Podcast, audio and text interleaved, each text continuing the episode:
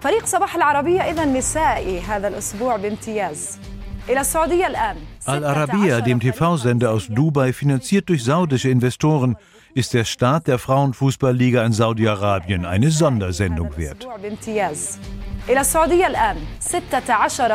Zwei Moderatoren sitzen im Studio zusammen mit einem Fußballexperten und einer saudischen Spielerin. Die neue Frauenfußballliga hat es in sich. 16 Mannschaften treten in verschiedenen Regionen Saudi-Arabiens gegeneinander an. In Riyadh, in Jeddah, in Dammam. In einer Finalrunde wird dann die Meisterschaft ausgespielt. Alle sind begeistert. Lotfi Asobi ist Sportjournalist. Eine wunderbare Idee. Es hat zwar schon Wettbewerbe im Frauenfußball gegeben, aber noch keine offiziellen. Die Idee, dass der Verband sich um den Frauenfußball kümmert, ist entstanden, als Frauen als Zuschauerinnen zugelassen wurden. Das war der Auslöser.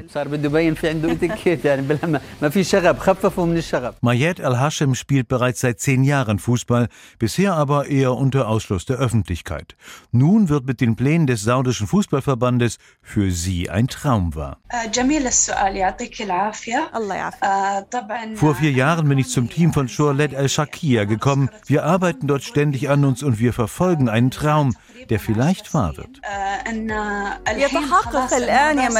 Frauen, die sportlich sind und Sport betreiben, auch Frauen, die gerne beim Sport zuschauen, sind in Saudi-Arabien eigentlich immer noch verpönt. Auch wenn es in den vergangenen Jahren Fortschritte gegeben hat, Frauen etwa dürfen Auto fahren, bis vor kurzem war das undenkbar. Was die Spielerin Al-Hashem über die Bedeutung der Liga für den Sport sagt, gilt daher auch für die ganze Gesellschaft. Für saudische Frauen öffnen sich Türen. Insbesondere junge Mädchen, die die Entwicklung noch vor sich haben, werden davon profitieren.